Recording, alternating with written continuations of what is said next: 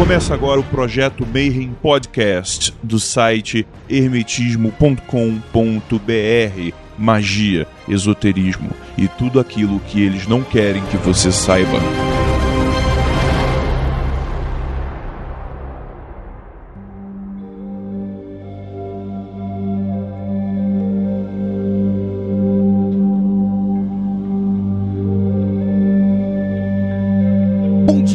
É de bom dia, e boa noite para quem é de boa noite. Mais uma vez você está, querido ouvinte, conosco aqui no projeto Mayhem. E mais uma vez estou aqui com essa ilustre bancada e com um convidado especial hoje para falarmos de meditação. E hoje conosco, Primo Martinelli, Salve todo mundo. Eu ainda tomo um susto. Cos, E aí, galera, como é que vocês estão?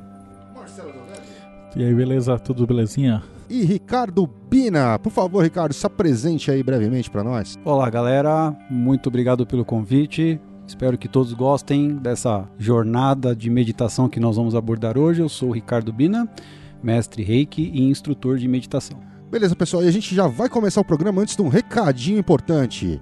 Pessoal, lembrando que tá rolando já desde o começo de fevereiro o financiamento coletivo do Tarô Hermético, o livro do Marcelo Deldeb Primartinelli e dos baralhos do HKT4 e do Hermetic Vision Tarot, ah, o novo lançamento né, que a gente está trazendo pela Diamond. Marcelo, quer dar alguma, alguma orientação aí pro pessoal? Bom, o, livro de tarô já é um livro que a gente está fazendo faz alguns anos. Então ele ficou do mesmo tamanho do livro de Cabala Hermética.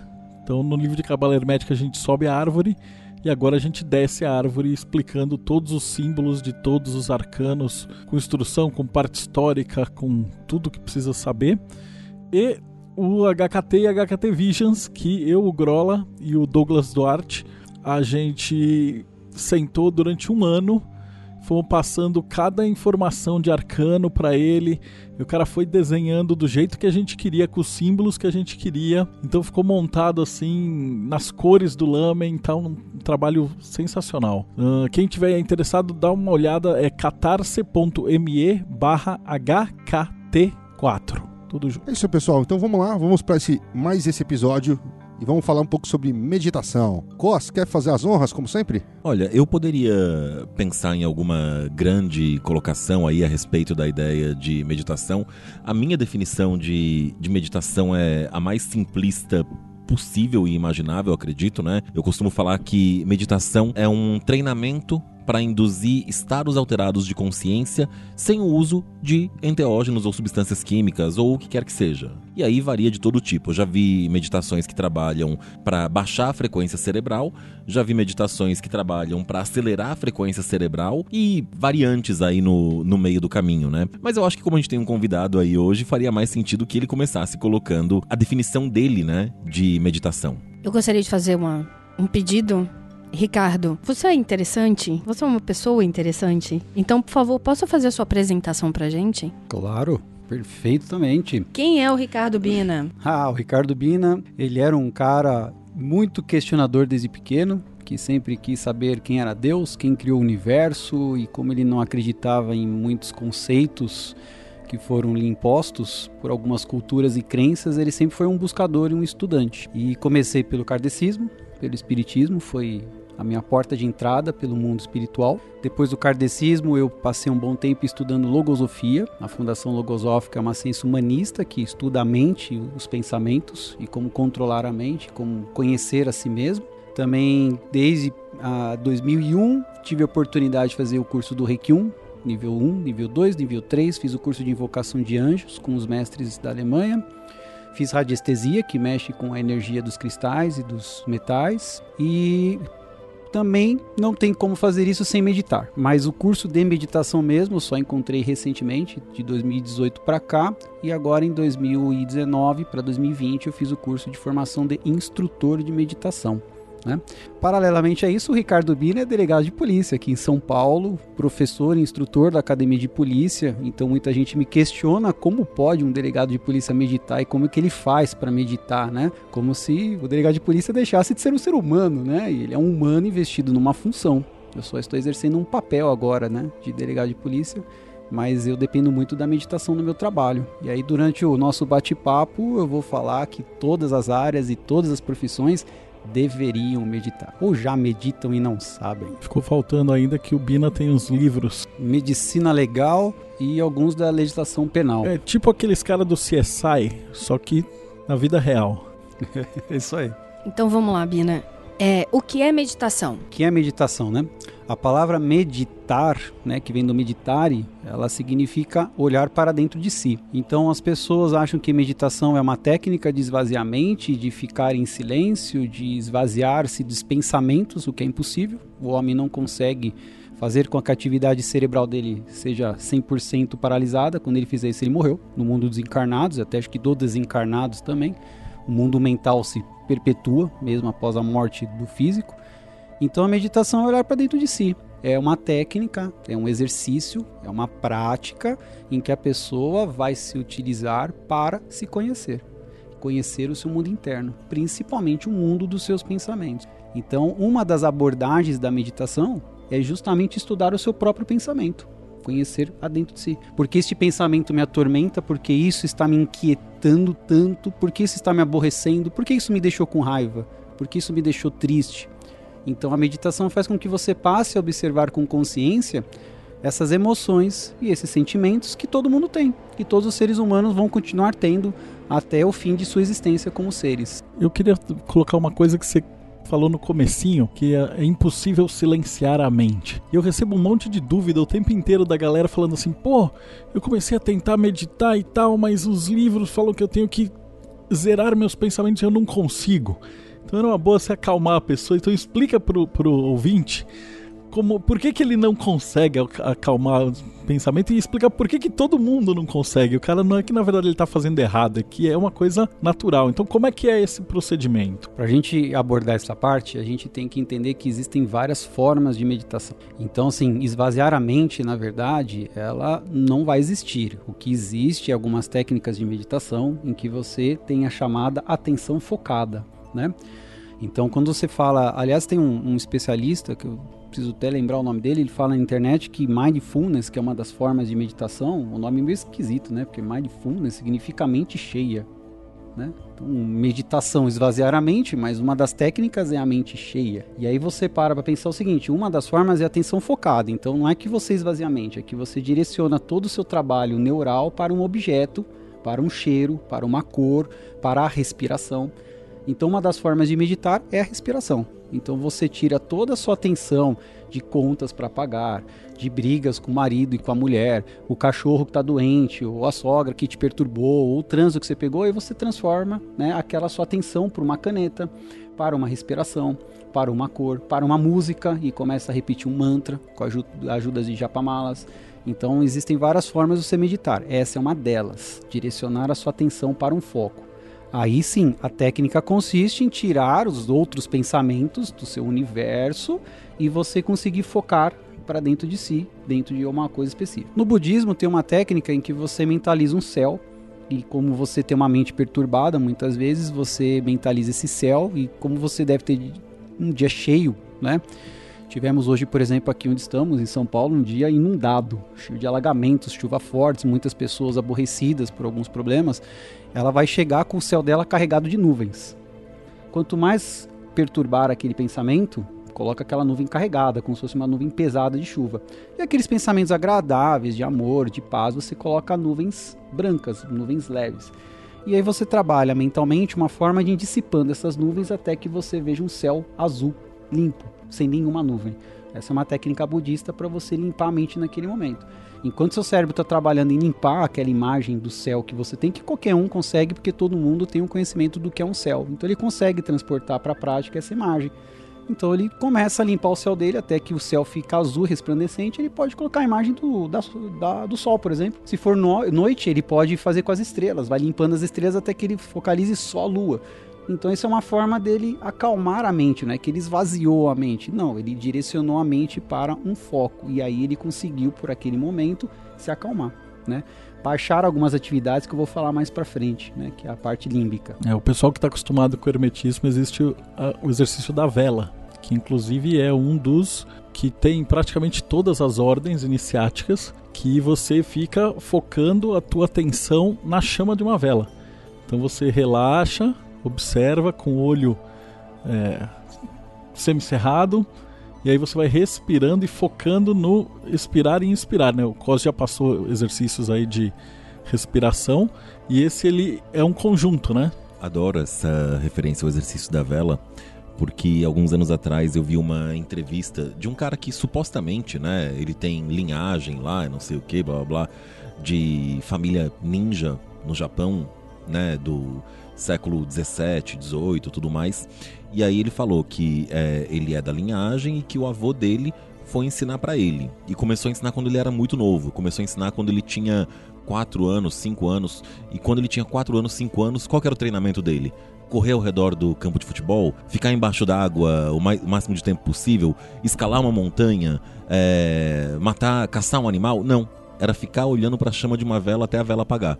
Então a criança, né, de 4, 5 anos tinha que ficar 4 horas, 5 horas, 6 horas olhando para a chama da vela sem se distrair até ela apagar. Para um exercício de concentração, propriamente dito, né? Então a gente tem isso no, no hermetismo, tem na magia, tem em uma porrada de outros lugares, tem variantes, né, do da, desse exercício que a gente vai comentar um pouquinho depois. A ideia da respiração é, é bem legal, né? É bem clássica tinha um, um professor meu de artes marciais que ele falava: olha, é, respira. Aprende a respirar. Tira 15 minutos por dia, 25. Ele falava ainda que, segundo os chineses, o tempo necessário para trocar a energia do corpo era 25 minutos de respiração lenta e completa. Né? Não sei se é verdade, não tenho a, a clarividência de ver os meridianos ou o que quer que seja, mas ele dava essa, essa sugestão. E é geral, generalizado. E é engraçado até isso que o Bina estava falando, né? Do ah, mindfulness, é, de treinamento e tudo mais, porque está chegando na, na, no Ocidente agora também e está saindo dos meios ocultos, por assim dizer, toda essa questão da meditação e está sendo bem estudada pela psicologia, pela ciência propriamente dita. Eu fico imaginando a dificuldade já que a gente tem também a ciência falando que o tempo de concentração da mente do jovem hoje, com redes sociais, com matérias de três linhas, quatro linhas, onde toda a sua comunicação se limita a 140 caracteres, onde a quantidade de informação é tão absurda que é impossível é, criar conhecimento real e produtivo e o tempo de concentração médio hoje é um segundo. Percebi isso recentemente, mas eu lembro disso já há algum tempo. Páginas de blogs e de sites e de sites no exterior também, antes de começar o texto, eles têm uma linhazinha falando: esse texto demora 4 minutos para ser lido para te avisar quanto tempo você vai demorar para ler um texto e você nem começar se for um texto muito longo. É muito assustador. É só lembrar do comecinho do Teoria da Conspiração que hoje, quando a gente vai colocar em PDF o, salvar e tal, você repara que tem tipo oito páginas. Eu falo, mano, que texto de oito páginas que o cara de hoje em dia vai ler? Então, é, foi uma coisa até que no Mayhem a gente debateu muito que da revista e dos livros, da gente não fazer a revista em PDF. A percepção do texto do texto no blog, no digital, é completamente diferente da revista, né?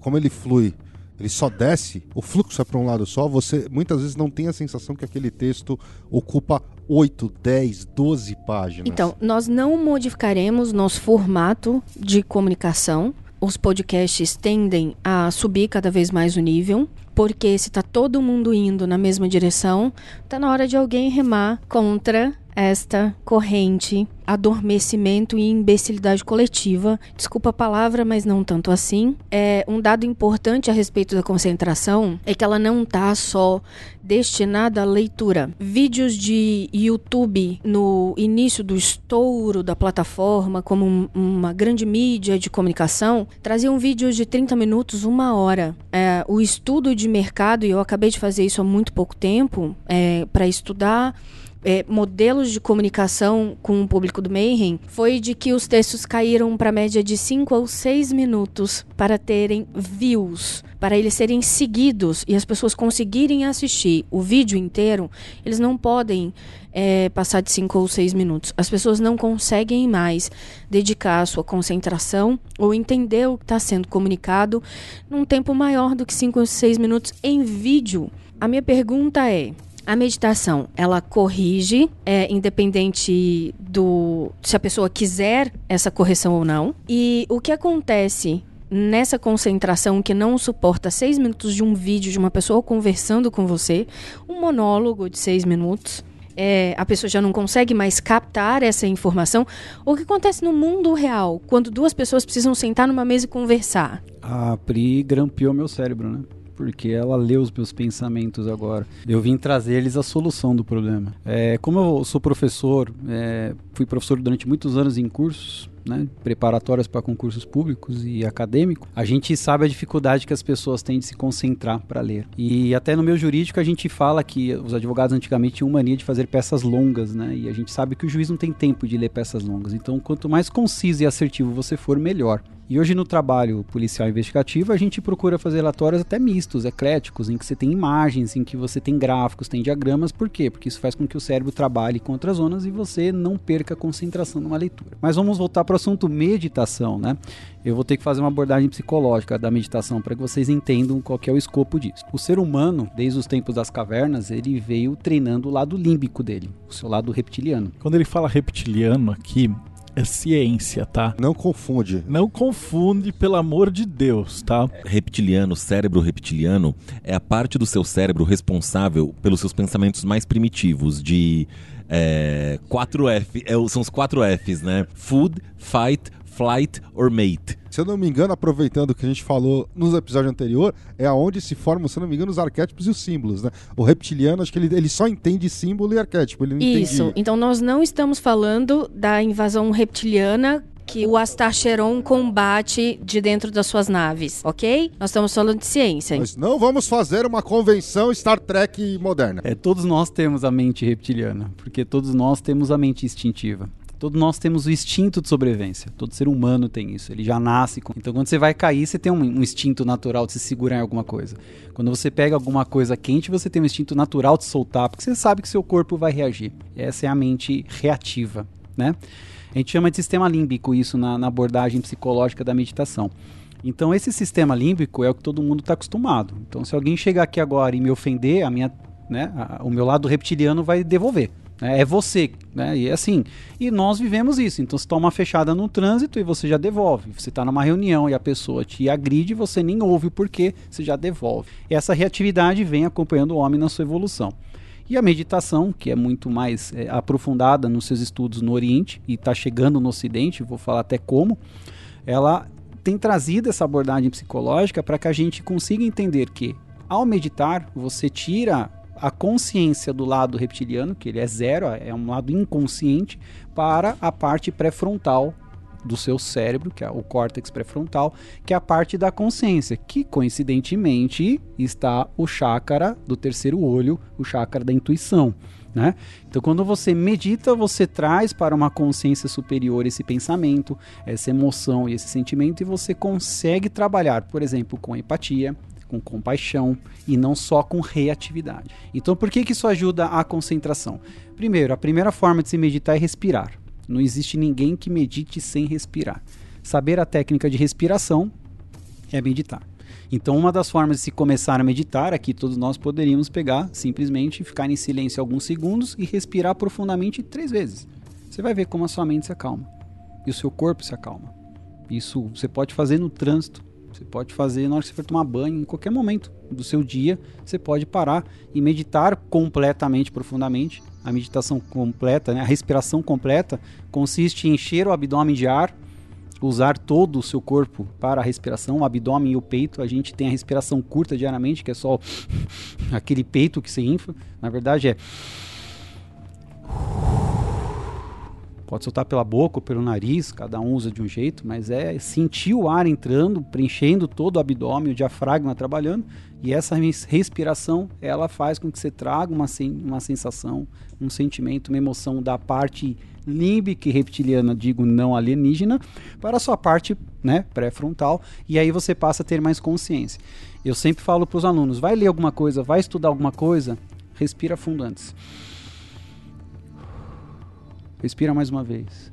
Mais duas. Três respirações não vai matar o dia de ninguém. Dá até para ler o Instagram enquanto respira três vezes de forma completa. E aí você vai para leitura. Você vai para leitura de forma muito mais consciente. E aí talvez você nem gaste quatro minutos, porque se você está mais consciente, às vezes no meio da leitura você já pegou o objetivo daquela leitura, você já faz uma leitura muito mais rápida. Se você não fizer essa parte meditativa de concentração, muitas vezes o que acontece com todos nós, você está lendo aqui um texto, belo, belo, Aí de repente está no meio do texto, nossa, o boleto do condomínio esqueci de pagar, minha nossa, o que, que tem a ver? Não está no, no texto o boleto, mas ele veio, é um pensamento que entra na sua mente. Por quê? Você não está concentrado. Você não se preparou de forma consciente para ler aquele texto. Então as pessoas levam e perdem muito tempo com leituras e estudos porque elas não se concentram antes. É a mesma coisa que um atleta ir para um jogo sem fazer o aquecimento ou alongamento antes. Então a meditação tem que ter um preparo antes, é respirar, se acalmar, para preparar o seu cérebro para aquela informação e aí você absorve aquilo de uma forma muito melhor. Tá? É, a gente tem isso nos nossos rituais de roda do ano, que no começo de cada ritual é feito um alinhamento energético que Cos estruturou, que justamente trabalha com essa parte de respiração. O pessoal do Mayhem tem uh, um PDF desde o início dos trabalhos orientando para a prática diária de meditação, que deve começar com poucos minutos e atingir 30 minutos de dedicação diária. E aí, saindo um pouco do, da linha psicológica, né, da linha científica, na verdade, é o mais correto de se falar, quando a gente vai dar os cursos, especialmente o curso de incenso e magia do ar, gente, magia do ar, primeira magia do ar que existe. Respira. Respira, respira fundo, respira lento, respira profundamente.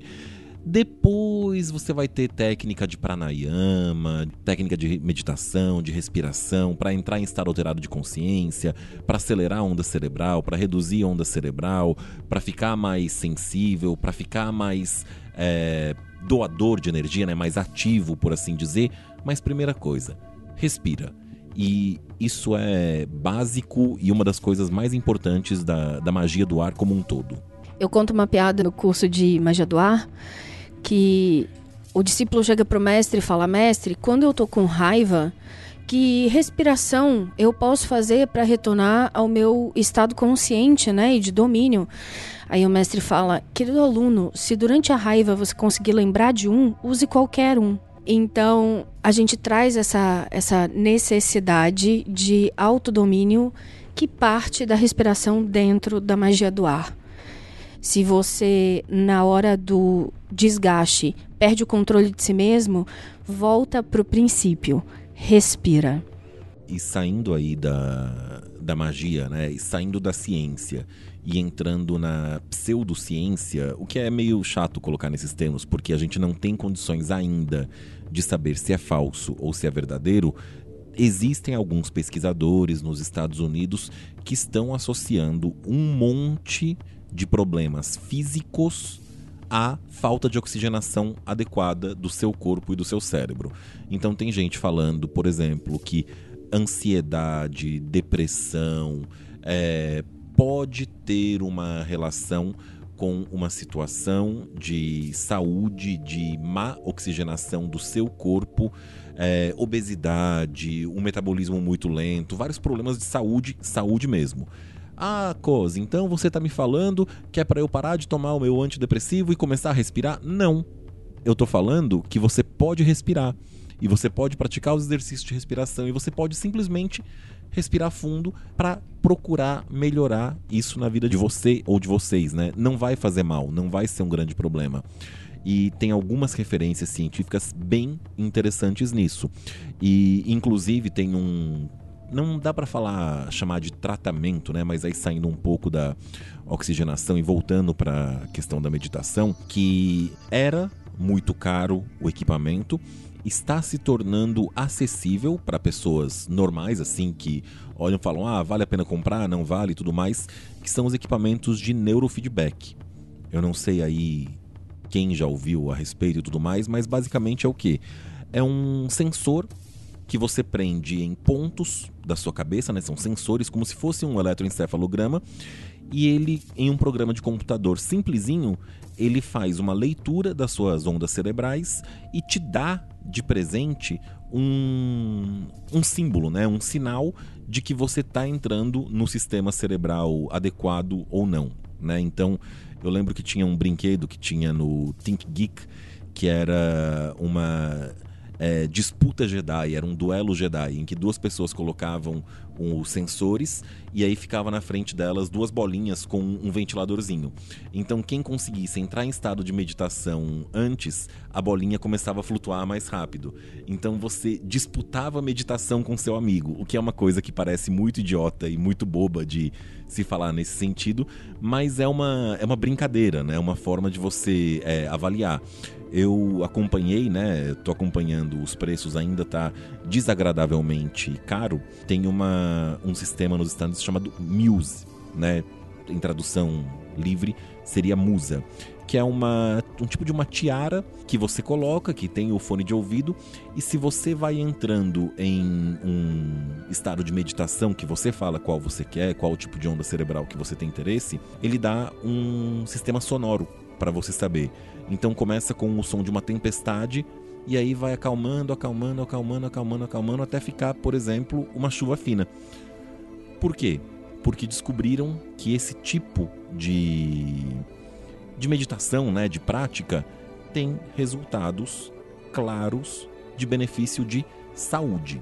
Né? A gente não está nem entrando ainda em toda a perspectiva mágica e tudo mais, que é bem importante para a gente, especialmente, mas entra na coisa de não tem motivo nenhum para você não fazer isso. Essa parte de acalmar o cérebro é extremamente importante, né? Eu tava vendo aqui como é que é ser delegado de polícia no Brasil e instrutor de meditação ao mesmo tempo. É praticamente o yin e yang junto brigando. Então, como é que funciona isso? Ser delegado de polícia exige tomada de decisões emergenciais, gerenciamento de crises e você não deixa de ser um ser humano trabalhando com problemas humanos o tempo todo. Né? Então a meditação faz com que eu saia justamente dessa mente reptiliana, reativa, límbica e justamente vá para a mente consciente e eu passe a tomar decisões muito mais concisas, mais assertivas e acabo sendo um profissional muito melhor. E o resultado prático disso, principalmente para alguns policiais que já vêm acompanhando alguns cursos comigo, principalmente de reiki de meditação, é que todos nós temos inúmeros problemas. Só que quando você é um policial, você vai sair à rua e você vai ter que absorver os problemas dos outros, porque você é chamado para resolver os problemas dos outros. Ninguém chama para a polícia para dizer: "Olha, eu tô aqui cantando parabéns para minha filha, você gostaria de assoprar vela?". Não, ninguém chama a polícia para isso. Vai chamar a polícia quando quebrar o pau no aniversário, um ameaçar o outro, ou gritar com o outro, quebrar uma confusão, você chama o policial para resolver um problema. Se ele souber, né, serenar a mente dele por meio da meditação antes do plantão, antes do trabalho, ele vai com a mente mais consciente e ele não entra no problema, que é um dos nossos maiores desafios como policial no Brasil. Ou seja, eu saio de casa com um problema com a minha mulher, com, com filho, com pai, com doença na família, então eu já tenho meus, meus problemas anteriores ao trabalho. Chego no trabalho, mais problemas, eu entro na mente reptiliana e eu entro na, na instintivo, né? E reajo. Então a meditação ela tem feito com que os policiais é, envolvam-se menos em ocorrências violentas. Isso já é uma experiência que eu tenho conversado com alguns. E eles, quando voltam para casa de um plantão pesado e carregado, não levam todos esses problemas para casa, principalmente se pós-plantão fizerem alguma prática de meditação. Aí existem várias. A própria arte marcial é uma forma de você se concentrar e praticar meditação. E aí eu cito até o, o trabalho do Fernando Belato, que se chama O Despertar do Guerreiro Interno. Ele já atende a vários estados do Brasil, em que ele traz a meditação para dentro da arte marcial. Ele é jiu-jitsu, não é? Ele é faixa preta é. e campeão em vários né, é, campeonatos de jiu-jitsu. É um, um grande admirador do jiu-jitsu, mas ele é um fã das artes marciais. Então ele traz a meditação para dentro das artes marciais. Essa que é a grande verdade. Né? E a gente tem no Brasil ainda o, o Clube Meditation for You, que é o que eu me formei como instrutor, que traz várias formas de meditação que você pode praticar, basta pedir colocar no Google lá Meditation for You, que é meditação, meditation 4 e U, né? Meditação for You. E aí você vai ter uma abordagem, vai ter vários cursos online que você pode aprender a meditar de várias formas. Então, assim, eu me torno hoje um policial muito melhor, né? Um Ricardo muito melhor, até porque ser policial é apenas uma das etapas da minha vida, não é a minha vida, né? Eu sou o Ricardo hoje exercendo uma função e eu tô aqui para ajudar as pessoas. E eu consigo ajudar muito mais pessoas com uma mente mais consciente do que trabalhar com a mente instintiva e reptiliana. Aí eu me torno um ser bárbaro, violento, né? E que não é o objetivo. Infelizmente, Marcelo, esse é o arquétipo que muitas novelas e muitos lugares, eu não assisto televisão nesse sentido, porque eles é, deturpam a imagem né, do arquétipo do policial pro cara bruto, cara violento. Então, quando alguém olha para mim e fala assim, nossa, mas você dá curso de reiki meditação, como que você pode ser policial? Aí eu falo assim, mas eu vivo dentro da mesma sociedade que você. Você quer um policial calmo e consciente ou um policial violento? Mas é que a pessoa tem aquela imagem da violência associa o trabalho da polícia com violência. E é o controle. Hoje a polícia tem que ser social e restaurativa. Ela tem que resolver o problema, mas não com violência, com um diálogo, com negociação.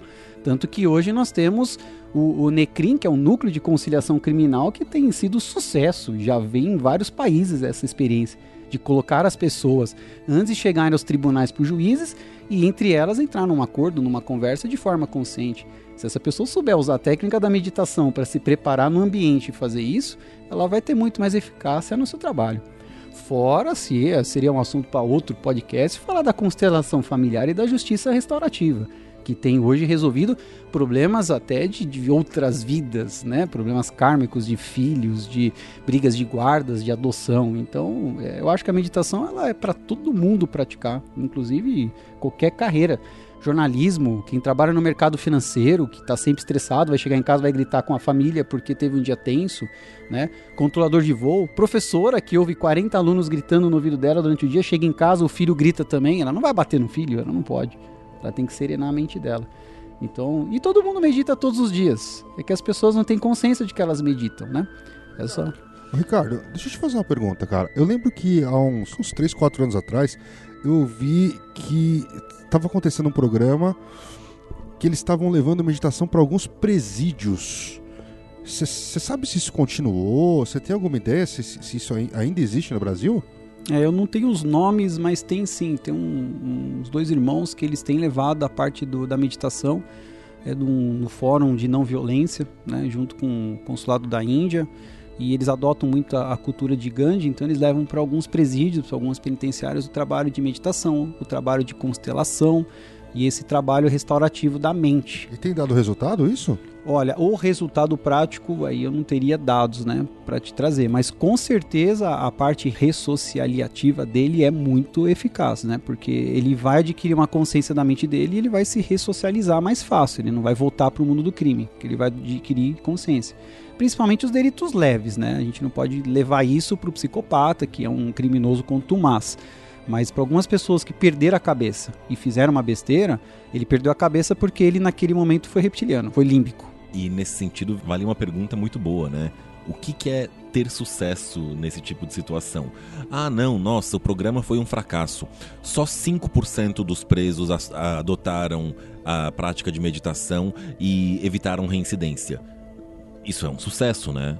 É um tremendo de um sucesso, porque 5% é um número. Que não vai reincidir. Que não vai reincidir. São. Que seja 10 pessoas. São 10 seres humanos que tomaram consciência da própria vida e melhoraram. Abriu uma possibilidade de recuperação.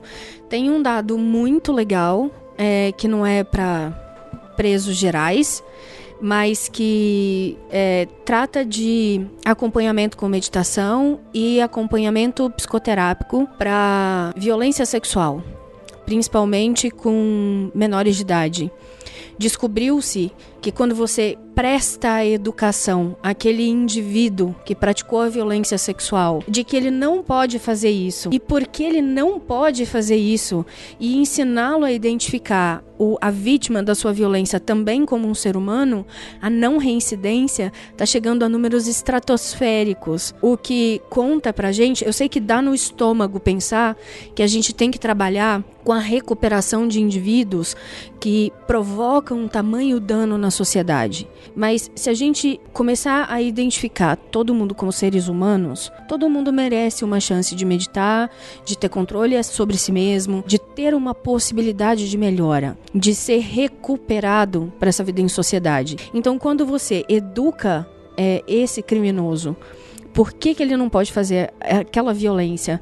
A identificar o outro como um indivíduo, a não reincidência está chegando a números de 70% para esse crime em específico, crimes sexuais. E eu achei um dado tão incrível que eu falei a maioria não sabe que não pode, porque a estrutura inconsciente da sociedade deu completa permissão para que ele fizesse aquilo.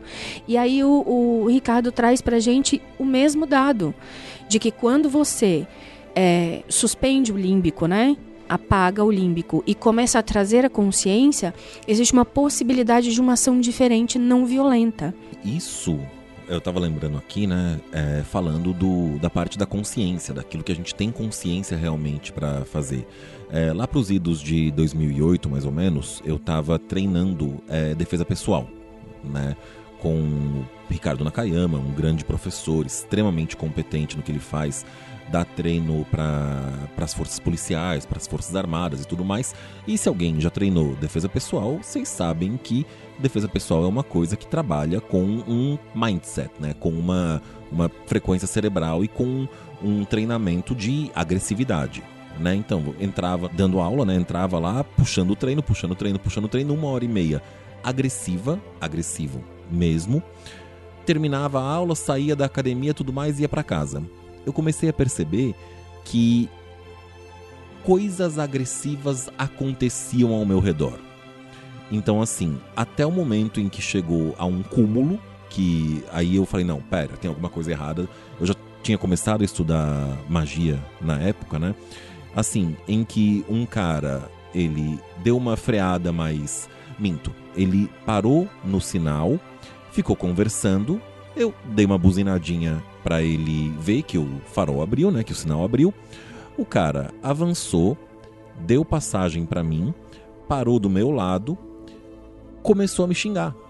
E começou a me xingar, parou no outro farol junto, desceu do carro, virou.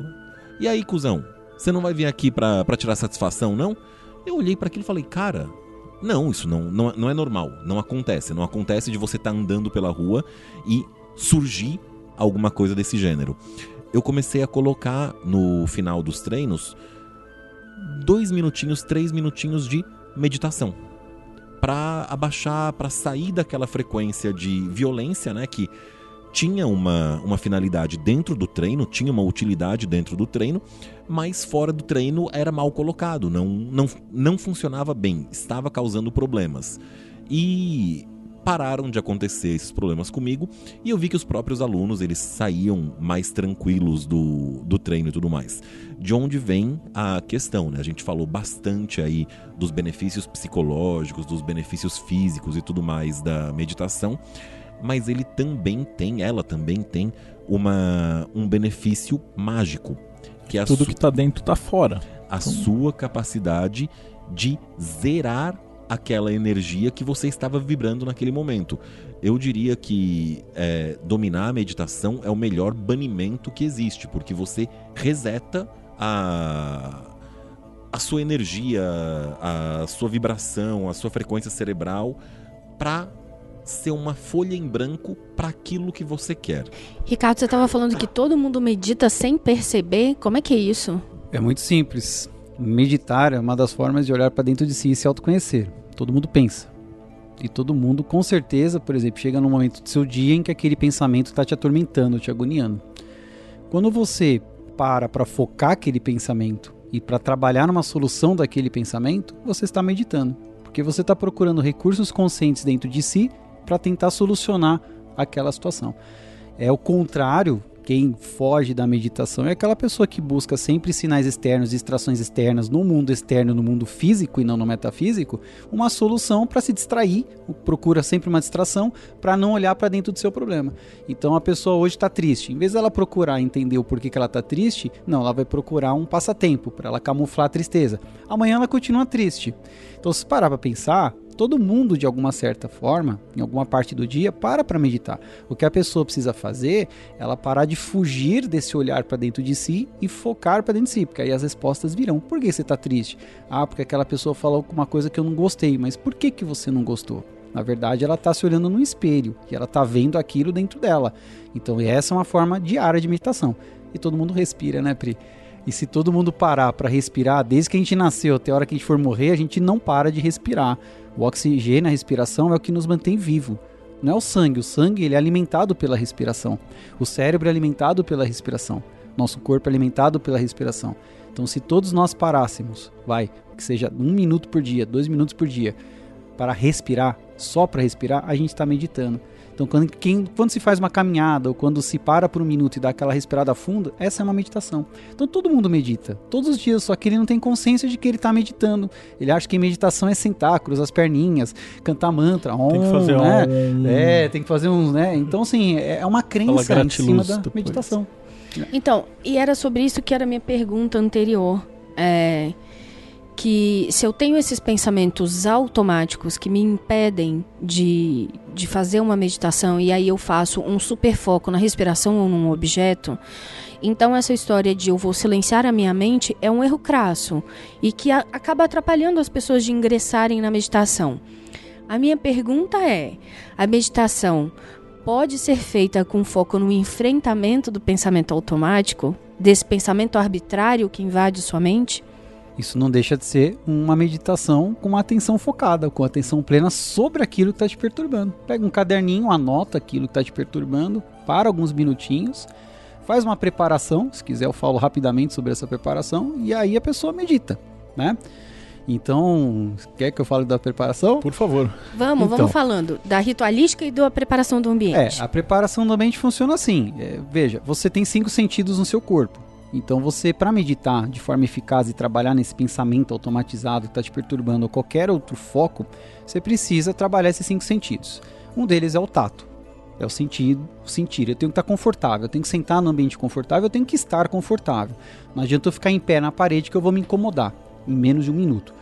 Eu tenho que controlar a visão, por isso que a maior parte das meditações são de olhos fechados ou com baixa luminosidade. Aí o que, que você faz? Apaga as luzes e vai e acende uma vela. Aí algumas pessoas acham que isso é adorar um demônio, acender vela para um santo. Não, não tem nada a ver. É simplesmente tirar as lâmpadas do ambiente que atrapalham a sua visão e baixar a luminosidade com velas. Você pode colocar um abajurzinho se você tem medo de acender velas. Então você trabalha a visão. Você vai ter que trabalhar o olfato. Então não adianta você é, tá lá meditando, quando você foca no negócio, alguém começa a fritar lá na chapa um hambúrguer com bacon. Mas vamos trabalhar com vegano, vai fazer um shiitake lá na chapa e você perdeu a concentração. Então você acende um incenso. Não tem nada de magia mística, de macabro nisso. O incenso pode ser tão simplesmente para aromatizar o ambiente. Espirra um spray tudo. Claro que quem trabalha com misticismo e a meditação devocional, o incenso tem um significado todo especial. Mas ele serve para não atrapalhar a- a- o seu cheiro enquanto você está meditando. Aí você tem que ir pro, né, audição. Coloca uma música mais calma, né? Coloca uma música serena. Se o ambiente for mais pesado, põe um fone de ouvido para você se concentrar naquele momento. E o, o paladar, né? Então, se você tá com gosto ruim na boca, põe uma bala, come um chocolate, toma um café. Pega aquilo que você gosta, porque a meditação tem que trazer prazer. Então, pega aquilo que você gosta e bebe ou come antes de meditar, para você ficar aquele gosto na boca. Isso é uma preparação pré-meditativa, porque você vai se sentir confortável consigo mesmo. E aí você vai conseguir se olhar se amando de uma forma muito mais eficaz, trabalhando esses cinco sentidos. E, os, e todo ser humano tem esses cinco sentidos. Os deficientes a gente fala que são excepcionais em alguns sentidos, mas às vezes eles têm até um privilégio sobre nós, porque às vezes eles sabem controlar esses sentidos muito melhor do que quem tem os cinco. Né? Eles têm uma sensibilidade muito maior. Então, às vezes, a gente pega uma pessoa cega que ela consegue meditar muito mais fácil, porque ela não se perde em imagens, ela não se perde em ilusões. Para ela, o mundo dela é mais interno, ela vai ter que interiorizar aqueles pensamentos. E essa é uma das técnicas de meditação, né? Trabalhar essa parte devocional. Aí já é um grau mais avançado de meditação, que é você trabalhar mais com o interno, a meditação guiada, em que você vai gerar no estado de catarse, e aí aquela pessoa pode até vir a ter um desdobramento astral né? E pode atingir um nível de consciência muito elevado. Mas aí já não é uma meditação do dia a dia, é uma pessoa que já está praticando, e aí eu recomendo ela ter um instrutor. próximo, porque isso pode levá-la a outros planos dimensionais da sua própria mente e atingir, acessar traumas, acessar algumas coisas que ela talvez não goste e não saiba trabalhar naquele momento sem um instrutor, um guia perto. Você acha que tem um limite de alcance que a meditação vai e que um enteógeno, por exemplo, faria e que a meditação não chega? Eu acho que a meditação bem feita e com uma respiração completa, dependendo do tempo que ele faz, ele atinge o plano dimensional que ele quiser. Porque esse plano dimensional está dentro da mente dele. E o mundo mental, ele é aberto para todo mundo. Ele não é privativo de ninguém. Privativo é só o nosso corpo, né?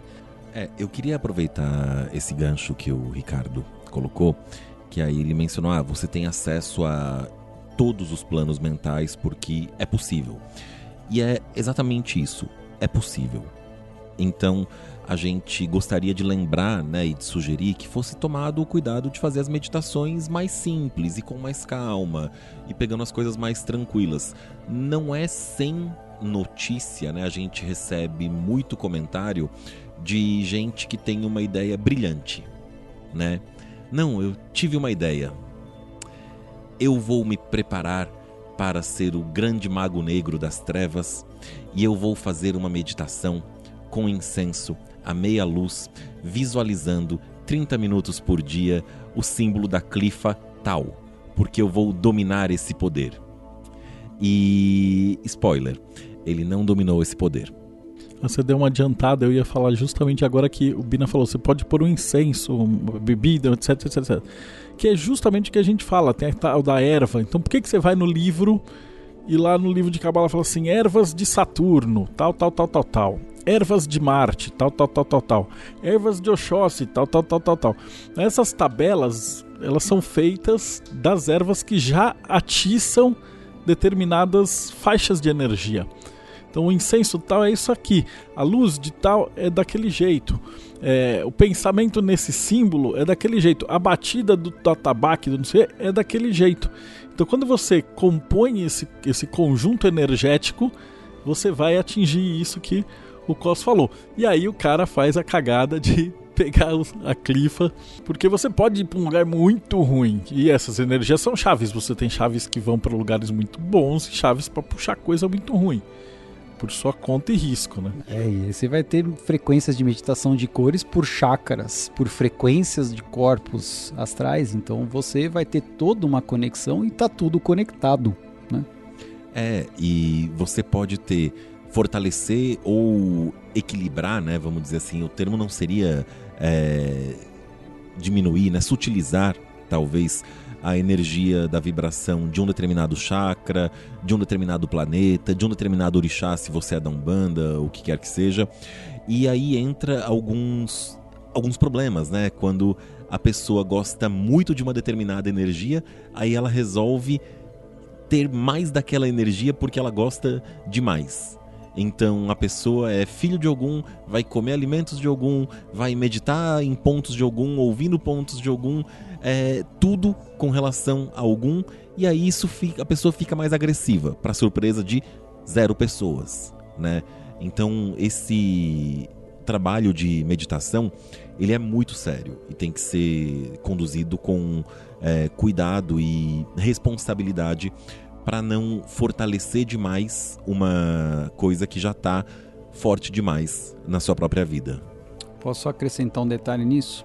Existem milhares de aplicativos de meditação que as pessoas baixam nos celulares e meditam. É legal, é válido por um começo.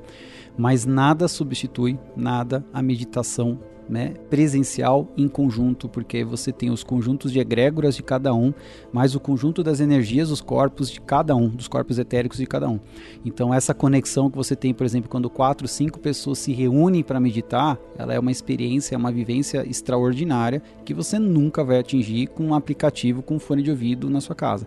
Então assim, essa meditação ajuda? É, mas é importante que você busque um ambiente de meditação em que você tenha contato com outras pessoas e com outras egrégoras. Acho que você já deve ter abordado abordado conceitos de egrégoras em outros momentos, né? É, por cima, vai ser tópico ainda de um de um podcast só para isso, porque é, é, muito tempo. E reforçando, né, que o, o Ricardo aí tá representando uma escola confiável, conhecido aí nosso e do Marcelo há um bom tempo já. É, procurar pessoas confiáveis. É, eu já vi menções né, a técnicas de NLP que induzem a pessoa a um estado meditativo para conduzi-la a uma decisão que você quer, né? E isso tá bem, bem, bem, bem, bem baixo na escala de coisas é, responsáveis e irresponsáveis a se fazer. Então, até nisso tem um espaço é, que tem que se tomar cuidado com as pessoas não tão bem intencionadas, infelizmente. Ô, Ricardo, pra gente ir, ir caminhando aqui para as conclusões, me diz uma coisa. É, pro, pro, pro cara que nosso ouvinte aí do meio, ou mesmo que não for, que nunca meditou e quer começar. Quais são as dicas aí? Quais são os toques que você pode passar para ele para ele entrar nessa nessa senda aí? Bom, é, acho que a primeira técnica que a gente passa de meditação nos cursos, né, que eu dou e, e posso estar indicando os outros, é só me procurar. E essa daí seria você, por exemplo, respirar. Então você adota esses cinco sentidos que eu falei, senta-se confortavelmente, baixa a luminosidade, controla a sua visão, né, a sua audição, põe uma música, tem vários aplicativos, Spotify, músicas para você meditar. E aí você começa a respirar de forma completa uma vez, duas vezes, três vezes. E aí, geralmente, quando você começa a meditar, a dificuldade é que a pessoa não consegue se acalmar, ela é ansiosa e os pensamentos começam a vir. Ela tem que entender que o pensamento é uma energia que não faz parte necessariamente do sistema mental dela. Então, o que, que ela faz? Vê um pensamento, legal, toma consciência dele e põe de lado. Não, agora eu não quero pensar em você. E volta para a respiração. Ah, mas acabei de lembrar. Volta para a respiração. Então, assim, para quem quer começar a meditar, a melhor forma é trabalhar com a, a respiração e é voltando a atenção para a respiração. Ela vai ter dificuldade no primeiro momento? Vai, gente. Ninguém corre uma maratona começando a correr agora. Ele vai começar a correr um quilômetro, dois quilômetros, três quilômetros. Então começa por um minuto, respirando. Voltando a atenção para a respiração. Ah, mas eu me distraí. Volta para a respiração. Ah, mas eu acabei de lembrar de tal coisa. Volta para a respiração. E aí vai respirando e automaticamente vai pensando nos seus pés, relaxa seus pés, relaxa suas pernas, vai subindo o corpo, relaxa a cintura, vai respirando e vai relaxando parte a parte do corpo. Quando ela se der conta de que ela conseguiu ficar 5, 10 minutos meditando, ela vai ver o quão ela é poderosa para meditar. Nos cursos eu vejo os alunos falando assim: ah, eu nunca meditei por um minuto. Quando termino de guiar a meditação, eles ficaram 20 minutos e reclamam. Mas já, já acabou? dá para a gente ficar mais tempo, então é possível fazer dessa forma, voltando-se sempre para a respiração, né? seguindo essas técnicas. Aí o ideal, na dificuldade, procura né, um instrutor de meditação. Mas é, é ideal que o cara é, seja uma meditação guiada para quem está começando, ou o cara pode, pode começar já na, na pauleira mesmo, sozinho e, e sem guia nenhum? Nessa disciplina da respiração ele pode estar tá sempre fazendo sozinho todos os dias. O que, que o, o, instrutor guiado vai fazer é que ele vai sempre induzir, né? ele vai sempre, ele vai controlar a sua audição, ele vai, ele vai preparar o ambiente e ele vai conduzir a sua audição. Então volte atenção à sua respiração. Aí você vai se distrair. Volte a sua atenção à respiração. Agora, o que, que ele pode fazer? Ele pode gravar esse comando no celular dele, põe no fone de ouvido e começa a ouvir. Ou ouve um mantra, põe um mantra indiano, alguma música indiana. Mas o ideal é ele sozinho controlar a respiração, voltar a atenção para a respiração. Quem faz pilates já é obrigado a fazer isso, quem faz yoga já é obrigado a voltar sempre a atenção para a sua respiração. Por essas pessoas acabam tendo mais facilidade para meditar. Nunca fiz nem isso nem a outra. Senta hoje, dois minutinhos e começa a focar a sua atenção na respiração. Mas é atenção na respiração. Ele vai ver os benefícios que isso vai trazer para ele antes de dormir. Na hora que ele acorda, ele fazer isso. E aí, na hora que ele sentir que ele consegue fazer isso por um, dois, três minutos, ele começa a criar o hábito de fazer isso. Ah, hoje eu esqueci. Na hora que puder, vai e faz. Deixa eu, deixa eu tirar uma dúvida prática, então. É, uma vez eu vi nos YouTube da vida é, um, um, vídeo gringo até, o, o, o pessoal falando assim, olha, tem muita gente que tem uma birra com meditação. Eu falo, ah, eu não tenho tempo. E aí o cara falava: não, você pode fazer uma chamada One Minute Meditation, que é uma meditação de um minuto. Você está irritado no trabalho, você tá, você pode parar no lugar que você estiver e fazer uma meditação de um minuto. Isso realmente é eficaz? O cara para assim no meio do dia, ele está meio de saco cheio, ele se esconder no banheiro do trabalho e fazer uma meditação de um minuto? Bom, eu tenho certeza que ele tem um minuto para ir no banheiro para trocar mensagens no WhatsApp ou para ver o Instagram dele. Então ele tem um minuto para meditar também. E então, assim, é, se você está no meio de uma reunião tensa, ah, como que eu medito no meio de uma reunião? Ué, para entre um intervalo de uma fala e outra. É só o fato de você prender a respiração, segura dois tempos, três tempos e aí dá uma soltada. Se você testa isso em casa agora, você é, tá cinco escutando. segundos só, vai contando. Puxa, dá aquela puxada, quatro tempos, segura. E solta. Você já vai ver que você já mudou. E muda mesmo. É o estado de estar presente, né? Relaxa a musculatura. Tenso, tá tudo tenso no seu. Calma, solta o corpo. Solta o corpo, solta a musculatura. É, é uma coisa que a gente não, não pensa, né? Que é meio óbvio, mas é, o óbvio tem que ser dito. É, o seu mus seus músculos são controlados pelos seus nervos. E os seus nervos são prolongamentos do seu cérebro. Então, se os, a sua musculatura está tensa, seu cérebro está mandando mensagem neurológica para aquilo tá tenso. Então, traz a consciência e relaxa. Relaxa o corpo, o cérebro vai relaxar.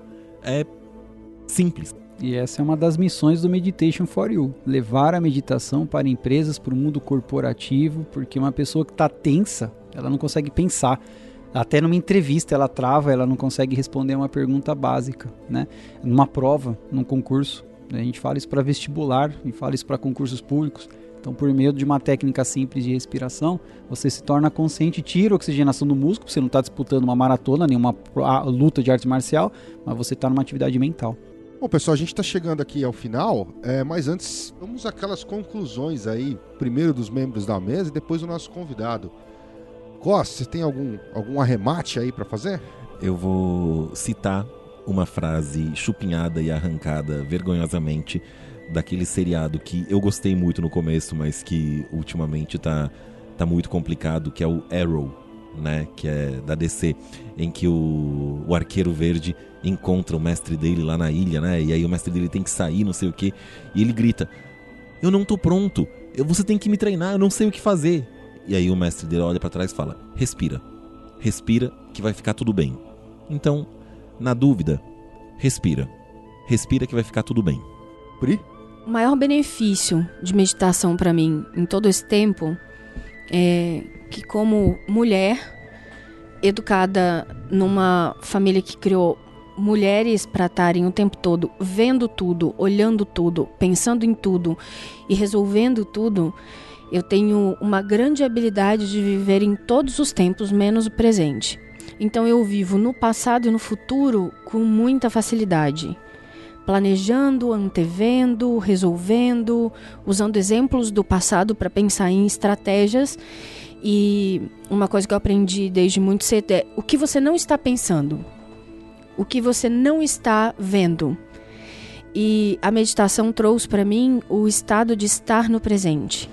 E como é poderoso estar no presente, porque no fundo é o único lugar onde existe ação por mais que haja o planejamento e que a mente silencie e que você é, use o passado como reflexão de si mesmo e planeje o futuro, o presente é o único lugar que guarda a ação, onde ela é possível. E a meditação trouxe esse aspecto para mim, esse poder de modificação real da minha vida e da vida das pessoas em volta no agora que é o único lugar onde realmente dá para agir. Então, numa situação de conflito, a meditação me trouxe o aprendizado de não esclarecer a mente para não sentir raiva, mas de poder escolher. Eu ajo agora e sinto raiva depois. Eu só inverti a, a, o tempo da, da prioridade das coisas com a meditação. E para mim foi o aprendizado mais profundo e que ainda se desdobra com a meditação. Então, se eu pudesse fazer alguma orientação, escolha um livro ótimo que você adora e todos os dias pela manhã sorteie uma página e dedique um minuto, o tempo que você leva para tomar banho, a meditar naquela página que você leu, naquele parágrafo que você leu. E aí o exercício mágico de conseguir manifestar o, o, o objeto da sua meditação é o grande poder que a meditação me trouxe.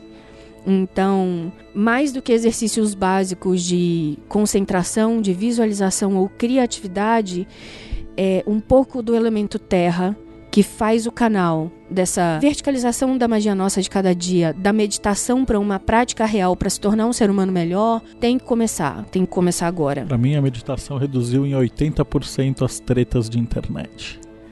Que às vezes você pega lá no seu Twitter, no seu Facebook, olha ali, escreve. Aí antes de apertar o enter, você para, respira, aprende a respiração solta fecha o olho, dá umas três respiradas, aí você olha e fala, meh, não vale a pena. E aí você apaga e a vida segue com muito mais alegria, muito mais calma e muito menos problemas. Ricardo, e aí, suas considerações aí? Nossa, fantástico. Tem grandes instrutores de meditação aqui nessa mesa, hein? O Marcelo é, deu realmente qual é o resultado prático da meditação. A Pri, eu achei fantástico, isso é verdade. Todos nós temos o lado de luz e o lado negro dentro de nós. Quem não tem o lado negro é porque não conhece a si mesmo. Então, essa história do deixa eu meditar para agir agora e depois eu sinto a raiva é, faz parte da meditação, porque ela anulou a reatividade e ela vai trabalhar esse sentimento no seu interno. Por isso que a gente tem um ditado, né? Se vis passa em parabellum, se quiser a paz, prepare-se para a guerra. Só que essa guerra não é o confronto, é a guerra interna. Né? Então você, ao meditar, a guerra você sabe que é consigo mesmo que você vai ter que trabalhar. Esse sentimento é seu, esse pensamento é seu, essa emoção é sua. Mas com a meditação você deixou de ser um ser bruto e reativo.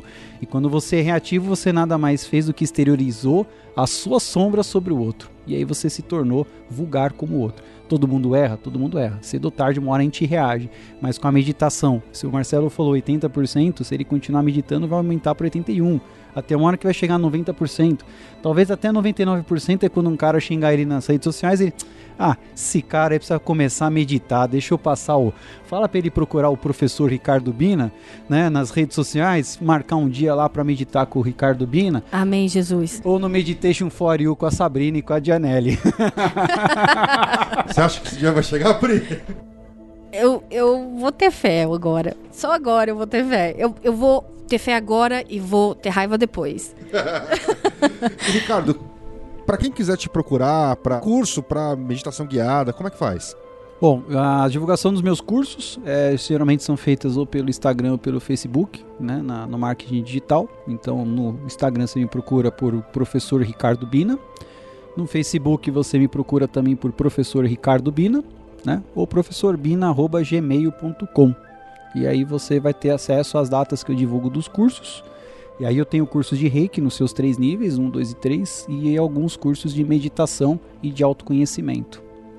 Ó galera, para quem quiser arroba direto no Instagram, é mais fácil do Instagram você acha as outras redes. Arroba Professor Bina, com um N só. Bom, cara, Marcelo, mas eu tava aqui, pá, eu meditei, pá, eu tava meditando e de repente veio uma imagem na minha mente, pá, Projeto Mayhem. E se o cara chegou aí e, e quer saber como é que ele faz para acessar? Bom, se você está escutando isso e não, não conheceu o Projeto Mayhem, o Projeto Mayhem são um grupo de amigos que fazia os rituais, estudava magia, meditação e toda essa parafernália de hermetismo. E a gente decidiu expandir e fazer isso com uma galera. Então, a, a turma do Mayhem, nós trabalhamos muito com a roda do ano, com os exercícios de, de rituais. Uh, tem grupos de debate no Facebook, Telegram, Discord, vários. E de tempos em tempos a gente faz uma revista né, pra, uh, com os melhores temas, junto com o Espelho de Circe, é, com os, os, temas a respeito de várias matérias interessantes daquele período. Né? Então, se quem quiser fazer parte é catarse.me barra TDC. Então é isso, pessoal catarse.me barra TDC para o Projeto Mayhem, catarse.me barra HKT4 para o livro e para os tarôs da Diamond.